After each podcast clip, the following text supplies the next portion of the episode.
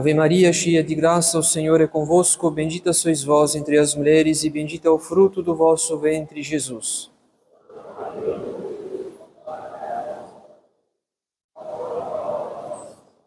Divino Menino Jesus, abençoe-nos. Nossa Senhora do Rosário, São José, em nome do Pai, do Filho e do Espírito Santo. Amém. Queiram sentar-se.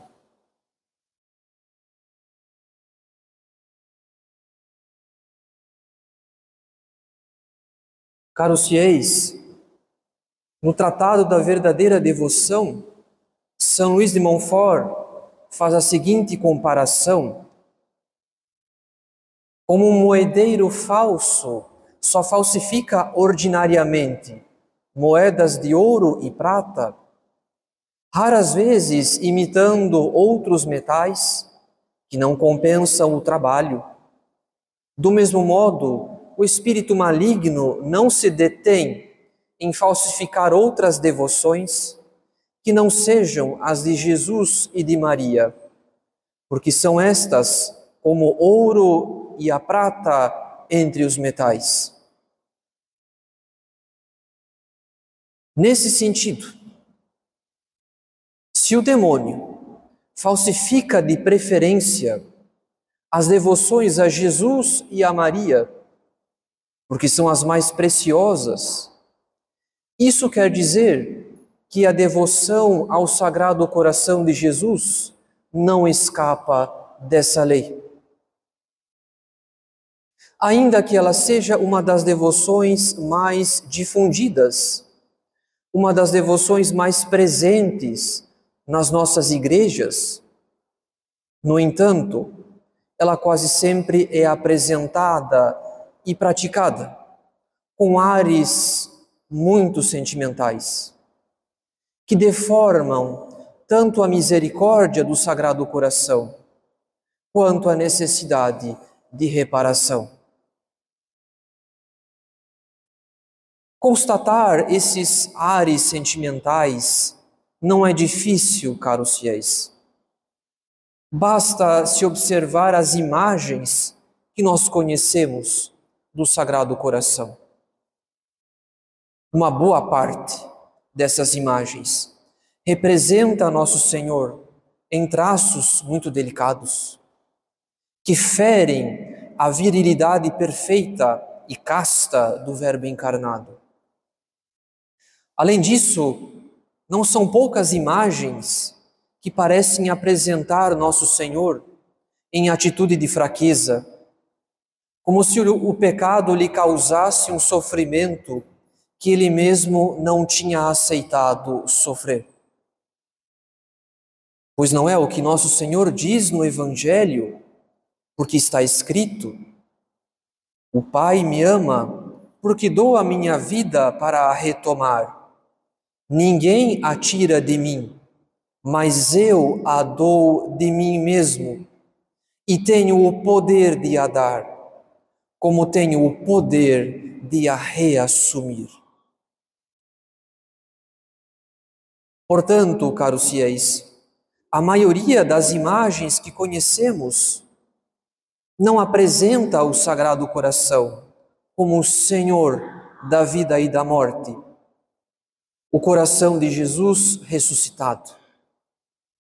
Pelo contrário, a maioria das imagens apresenta o coração de Jesus ou com ares sentimentais, ou numa atitude dolorista que inspira pena e compaixão, como se o plano da redenção, de alguma forma, tivesse fracassado por causa da indiferença dos homens. Mas esse sentimentalismo presente em tantas imagens, mas também em cânticos e até mesmo em algumas orações, não é o único obstáculo da verdadeira devoção ao coração de Jesus. Por um lado, caros fiéis, esse sentimentalismo afasta os incrédulos da nossa santa religião, porque isso apenas lhes dá a falsa segurança de que fé é uma questão de mero sentimento, o que é falso. Mas, por outro lado, há uma forma de sentimentalismo que prejudica especialmente os católicos sérios. E dentre esses católicos sérios, nós podemos pensar, sem falsa modéstia, em nós mesmos, em cada um de nós. Então há uma outra forma de sentimentalismo que nos afeta em particular. Quando nós ouvimos, ou quando nós lemos em algum lugar a seguinte frase: Jesus te ama. Essa frase, caros fiéis, contém o resumo do plano da redenção. Tudo o que nosso Senhor fez por nós, desde a sua encarnação até a descida do Espírito Santo sobre os apóstolos, tudo no plano da redenção é por amor. E o amor de Jesus Cristo se dirige a cada um de nós como se nós fôssemos únicos, como se houvesse apenas eu para ser salvo. Como diz São Paulo em primeira pessoa na Epístola aos Gálatas. Eu vivo na fé no Filho de Deus, que me amou e se entregou por mim. Então, quando uma frase tão simples, mas que contém o resumo do plano da redenção, quando uma frase tão simples se encontra estampada em todo lugar, sobretudo em lugares profanos, nas roupas, nos carros, em cartazes e assim por diante. Quando uma frase tão simples é dita e repetida tantas vezes com afetação, com sentimentalismo. Enfim, quando uma verdade de fé é banalizada, os primeiros prejudicados não são os incrédulos, e sim os próprios fiéis, a começar pelos católicos mais sérios, porque a tendência dos católicos mais sérios é cair na ignorância, no desconhecimento a respeito do amor imenso de nosso Senhor por cada um de nós. E quantos de nós, caros fiéis, quantos de, quantos de nós não fazem isso? Quantos de nós insistem em falar do inferno e dos castigos divinos como sinal de muita seriedade. Enquanto que falar do amor e da misericórdia de Deus fosse algo que só interessasse aos devotos sentimentais e aos fracos na fé. E assim observamos, caros fiéis, que na tentativa de não cair no sentimentalismo, nós dividimos o coração de Jesus. Nós separamos a justiça da misericórdia, sendo que o coração de Jesus é indiviso. Ele é justo e misericordioso. Porque justiça e misericórdia são as duas faces do amor. Então, esse é o segredo desconhecido mesmo pelos católicos sérios. Os católicos sérios também desconhecem o amor de Deus, porque muitos deles se apegam à justiça, temem os castigos e depois se desesperam da misericórdia. Nós precisamos reconhecer com sinceridade, caros fiéis, nós também não conhecemos o amor de Deus por nós. Nós também não temos a devoção pelo Sagrado Coração de Jesus. E essa devoção vai muito além da admissão numa confraria. Mas agora nos resta saber qual é a verdadeira devoção pelo Sagrado Coração de Jesus. Antes de tudo, caros fiéis, nós devemos partir do seguinte princípio para conhecer o segredo dessa verdadeira devoção. Nós devemos partir do seguinte princípio: o coração é a sede dos nossos afetos. O coração é o órgão que mais manifesta, que mais externaliza as paixões da nossa alma, que mais vibra com as paixões da nossa alma. Seja o amor, seja o ódio, seja a alegria, seja a tristeza. Portanto, se o mistério da encarnação deu ao próprio Deus um coração humano, esse coração é, sem dúvidas, a sede, é o sacrário do seu amor infinito. Esse coração é a sede, é o sacrário do seu amor infinito. Quando os homens poderiam duvidar do amor de Deus por eles, Deus mesmo quis assumir um coração humano para manifestar mais vivamente o seu amor divino. Isso significa que em cada mistério da vida de nosso Senhor, seja a sua divina infância, seja o seu jejum no deserto, seja a sua paixão, enfim, em cada mistério da vida de nosso Senhor, nós encontramos o seu divino coração palpitando para que ele realize até o fim cada um desses mistérios nós encontramos uma prova infalível da caridade do coração de Jesus para conosco. A caridade que é o sentido de toda a vida de nosso Senhor e de toda a redenção.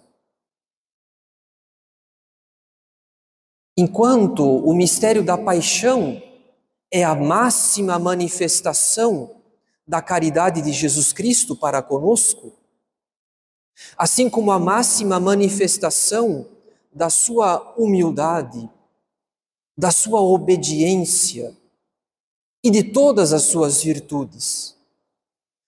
Tudo já estava compilado, tudo já estava encerrado, tudo já estava resumido nesse abismo de todas as virtudes, nessa fornalha ardente da caridade como diz a ladainha do Sagrado Coração. Assim como toda a ação racional é precedida por uma intenção, do mesmo modo, todas as ações do Verbo encarnado nascem da caridade infinita de nosso Senhor, sendo que a sede, o sacrário dessa caridade, é o Sagrado Coração. É por isso que nós devemos fazer de tudo para que a nossa vida espiritual proceda da caridade. Ou seja, nós não somos católicos simplesmente porque nós temos medo da condenação eterna, mas porque nós queremos pagar amor com amor. Em outras palavras, nós queremos que os nossos atos também procedam de um coração cheio de caridade. Porque foi assim que nosso Senhor fez conosco. Todas as suas ações nascem da caridade infinita do seu sagrado coração. E na verdade, caros fiéis, a maioria dos católicos sérios parece não compreender isso, que a verdadeira devoção ao Sagrado Coração consiste em pagar amor com amor, consiste em extrair toda a nossa vida interior da caridade, de um desejo vivo e sincero de fazer tudo por amor, porque Deus nos ama e ama com um amor único, como disse São Paulo. Eu vivo na fé no Filho de Deus, que me amou e se entregou por mim.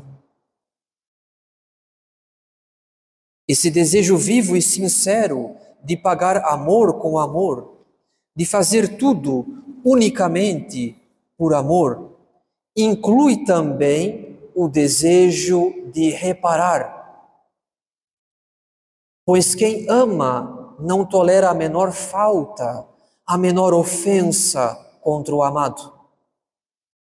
Quem ama quer restituir todo amor e toda glória devida ao amado. É nesse sentido que a reparação não pode causar uma tristeza desmedida nas almas. Porque toda reparação é sempre um ato de amor.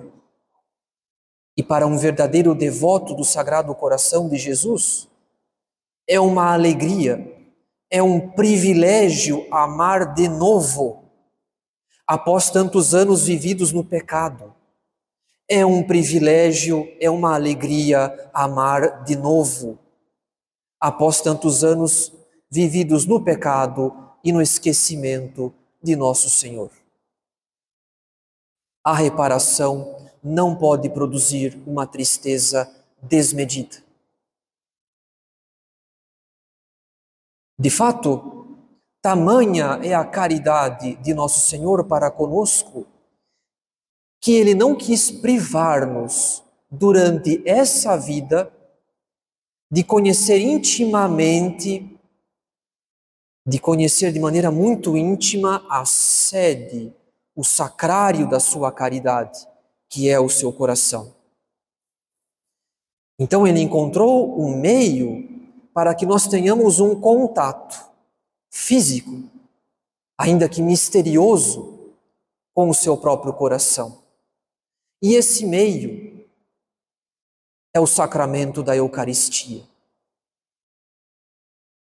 Então, quando nós recebemos a comunhão, caros fiéis, nós recebemos toda a realidade de Jesus Cristo, a sua divindade, a sua humanidade o que inclui também o seu sagrado coração.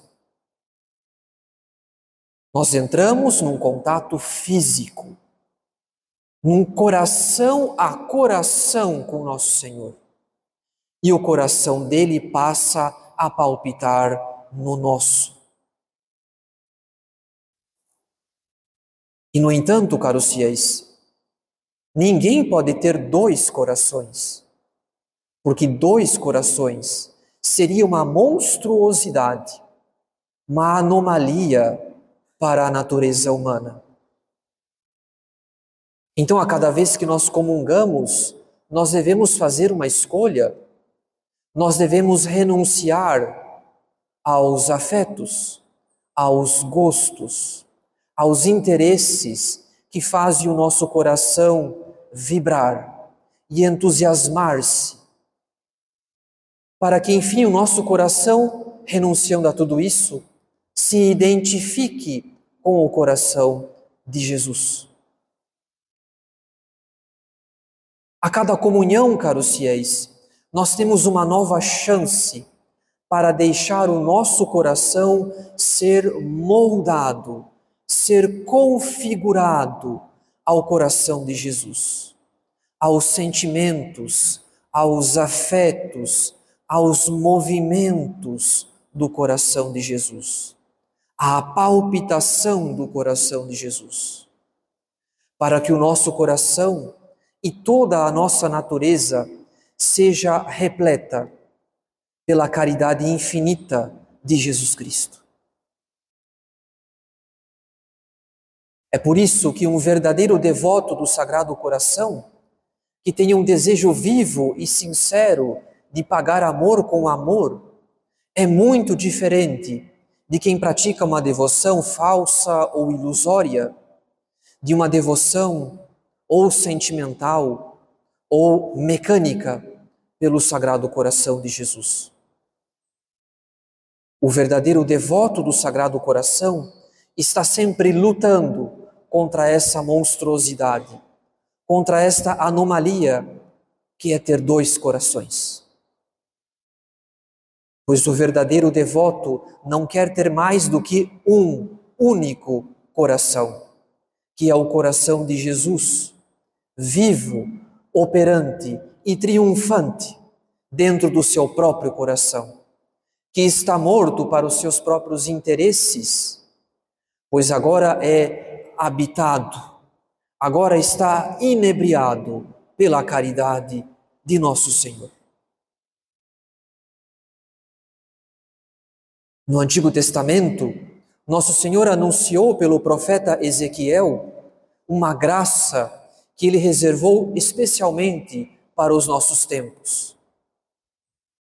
Eu vos darei um coração novo, e em vós porei um espírito novo. Tirarei do vosso peito o coração de pedra, e vos darei um coração de carne. Então, que nosso Senhor realize em nós essa graça, caros fiéis. Que Ele remova de nosso peito o nosso coração de pedra, com seus apegos desordenados, com seus interesses contrários aos interesses do seu sagrado coração. E que Ele faça, enfim, do nosso coração um só como o dele. Em nome do Pai, e do Filho, e do Espírito Santo. Amém.